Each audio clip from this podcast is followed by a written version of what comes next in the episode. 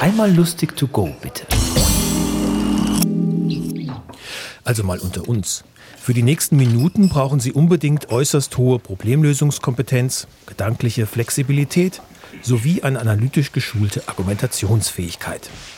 Unverzichtbare Fähigkeiten, um in einer zunehmend komplexer werdenden Kabarettwelt die unübersichtlichen satirischen Zusammenhänge besser verstehen und angemessen beurteilen zu können. Bitte nutzen Sie hierfür auch die einschlägigen Kursangebote Ihrer regionalen Universitäten.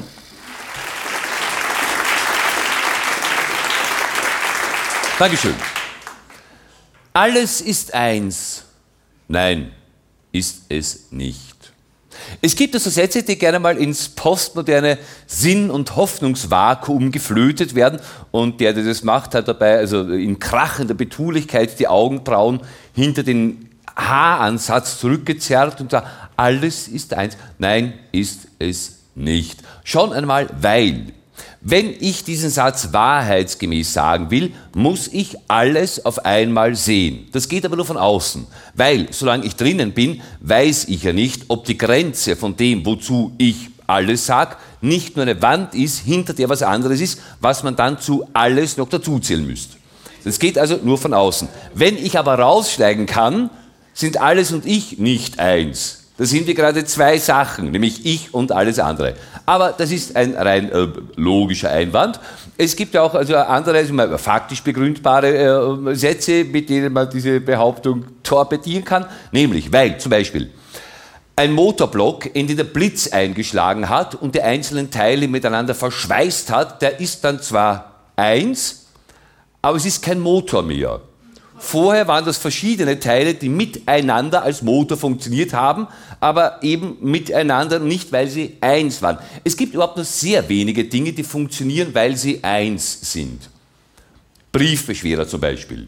Das geht, wenn es nur eins ist. Oder ein Berg. Also ein Berg kann natürlich verschiedene Teile haben, Baumgrenze, Gletscherzunge, Hüttenwirt, muss aber nicht. Also so ein Berg, der äh, dieser Riesenmonolith in Australien, Uluru, also oder Ayers Rock, sagt man auch, äh, das ist nur ein Drum, aber topografisch ein ganz prima Berg. Also Berg geht auch nur, wenn es eins ist. Wenn es mal so kompliziert wird wie Wanderdüne, geht es nur, wenn es nicht eins ist, sondern verschiedene. So, also außer der Wind ist so stark, dass Ayers Rock durch die Gegend kugelt, aber dann ist nicht alles eins, sondern ist alles spät. ähm, also gut, alles ist eins ist ein sehr sympathischer Satz, aber falsch. Ein anderer Satz, Ordnung entsteht durch Trennung. Ui, das ist aber nicht sympathisch. Ist richtig, stimmt aber. Nämlich, also gut, man muss dazu sagen, dass jetzt nicht jede Trennung automatisch zu einer Ordnung führt und gar nicht zu einer Ordnung, sinnvoll ist. Also man kann ja, wenn man eine Werkstatt hat, kann man äh, sein Werkzeug nach Gewicht getrennt äh, einschlichten. Ne? Dann hat man in einer Schachtel große Nägel, mittelgroße Schraubenmuttern und kleine Schraubenzieher. Und in einer anderen Schachtel hat man dann äh, einen Hammer, einen Hobel und ein Bohrfutter. Ist äh, getrennt, aber nicht sinnvoll.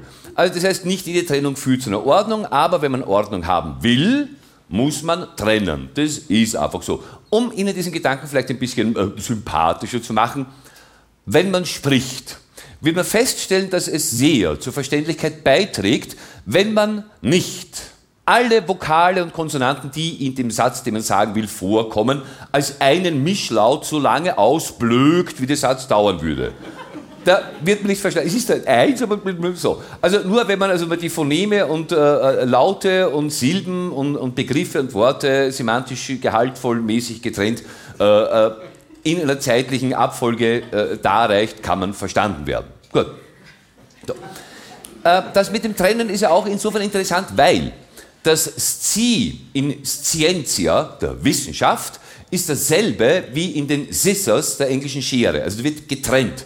Und das findet sich auch im Schisma der Kirchenspaltung, es findet sich in der Schizophrenie, also Phrenos ist das Gemüt, das getrennte Gemüt, das es da. Ähm, das ist, sie findet sich aber auch im Deutschen bei zum Beispiel beim Scheit, der Holzscheit, der ist abgetrennt. Es findet sich beim Scheitel, da werden die Haare getrennt. Es findet sich beim Scheiden, beim Ab- und Ausscheiden bis hin zum Scheißen. Das alles kommt. Scheitern und Gescheit haben auch dieselbe Wurzel. Und beim Scheitern wird getrennt, nämlich Plan von Wirklichkeit. Hm? Und danach ist man gescheiter.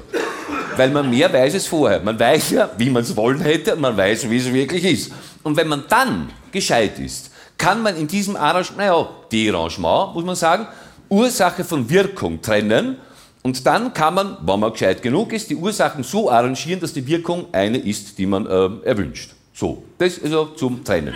Und es ist ja jetzt nicht nur so, dass man Unterschiede herstellen äh, sollte in der Welt, um Ordnung zu bekommen, sondern wenn man die Ordnung der Welt verstehen will, muss man auch Unterschiede zur Kenntnis nehmen, die vorliegen, auch wenn so Kryptodichotomien sind, also so, so feine Unterschiede, die jetzt, wo, wo die Kante nicht hoch, aber scharfkantig ist, nämlich zum Beispiel, es gibt einen Unterschied zwischen alle und jeder.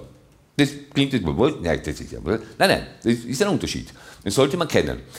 Ich habe mal eine Fernsehsendung gesehen, das war so eine Talkshow, also jetzt kein Sozialkompetenzmangelporno am äh, Nachmittag, sondern äh, eine, also eine Diskussionssendung, wo gescheite Menschen äh, ab 21.45 Uhr beieinander sitzen und über wichtige Dinge reden. Da war ein Mann zu Gast, der hat ein Experiment gemacht und gleich ein Buch darüber geschrieben, nämlich er hat 40 Tage lang nicht gelogen. Wo man denkt, es? also vielleicht bin ich ein bisschen hartherzig und ich stichel mir nicht mit glühendem Eisen das, was andere von mir denken, ins Herz. Und insofern ist mir wurscht, was die anderen von mir glauben. Aber Lügen ist doch immer deutlich aufwendiger, als die Wahrheit zu sagen.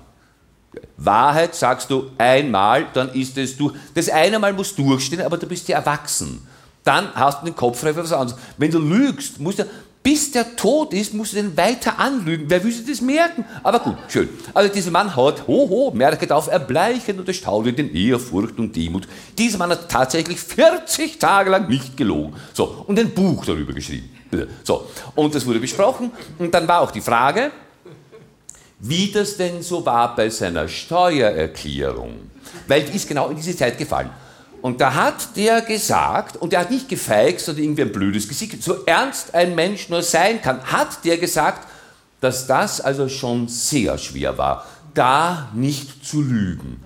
Und alle haben das kommentiert mit, oh, das kann ich mir vorstellen. Da haben sie wirklich ein Pech gehabt, das war schlecht eingeteilt. Mhm. Lauter Menschen, die ernst genommen werden wollen und die auch ernst genommen werden. Und ich sitze vom Fernseher und denke mir, da lasse ich mich von genau diesen Sendungen jahrelang anplustern mit Gerechtigkeit, Moral, so gehört das, sollte wirklich ein. Und wenn dann einer sagt, dass nur zufällig aus einem scheinakademischen Experiment heraus in einem Jahr die Steuer nicht betrogen hat, bekommt er Mitleid dafür.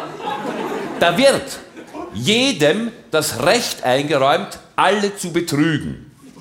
Das ist der Unterschied. Dankeschön. Das war Gunkel. Wir hören uns.